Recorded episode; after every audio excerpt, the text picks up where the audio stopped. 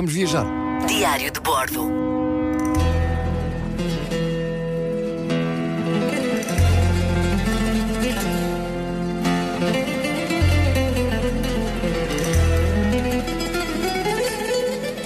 Hoje vamos para perto, para Espanha. Mais concretamente, Madrid.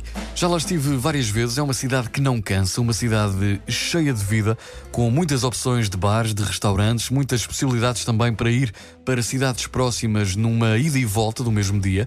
Já passei uh, vários dias lá, como disse. Uh, é uma cidade que se vê bem Uh, em 3, 4 dias, considerando a visita aos principais museus da cidade, como por exemplo o Prado, o Reina Sofia. Uh, se por acaso não quiser entrar nos museus, é possível conhecer Madrid em 2, 3 dias. Mas também, se é uma pessoa que está com tempo para fazer as tais ida e volta no mesmo dia para explorar as cidades perto de Madrid, como Cuenca, Toledo, Córdoba, uh, vá com essa folga. Madrid pode ser visitado o ano inteiro.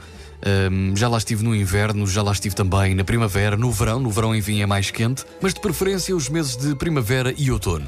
Assim que chegar ao aeroporto de Barajas, tem várias formas de chegar até ao centro da cidade. Pode ir de autocarro, há um serviço de autocarro que liga o aeroporto ao centro da cidade. Pode também optar pelo metro, que sai dentro do aeroporto, nos terminais T2 e T4, e vale sempre a pena para quem tem pouca bagagem. Se está com alguma folga financeira e prefere mais conforto, poderá também optar pelo táxi eh, numa das vezes que fui, optei, mas de facto esqueci-me que ainda era um bom tempo até ao centro da cidade.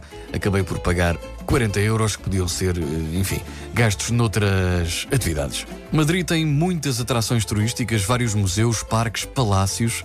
Uh, daquilo que já uh, visitei, daquilo que posso recomendar, tem certamente que passar pelo Parque del Retiro, um dos lugares, um dos meus lugares de eleição da cidade de Madrid.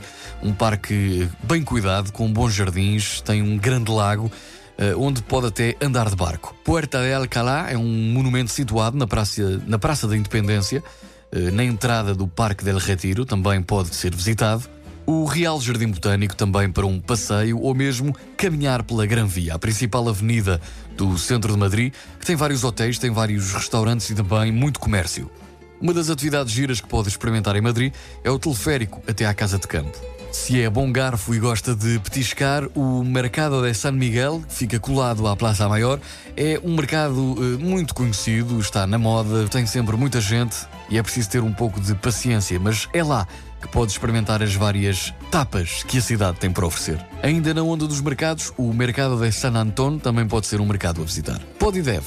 Um bom sítio para fotografias, a zona da Puerta del Sol, a Praça Central, o Templo de Debo e, obviamente, o estádio Santiago Bernabéu. Pode fazer Madrid a caminhar. As atrações turísticas estão relativamente próximas, além de ser bom eh, caminhar pela cidade. Mas, se quiser, pode optar também pelo passe turístico de transporte público, que permite a utilização de todos os transportes públicos de Madrid, sem limite e dentro, de, enfim, do seu prazo de validade.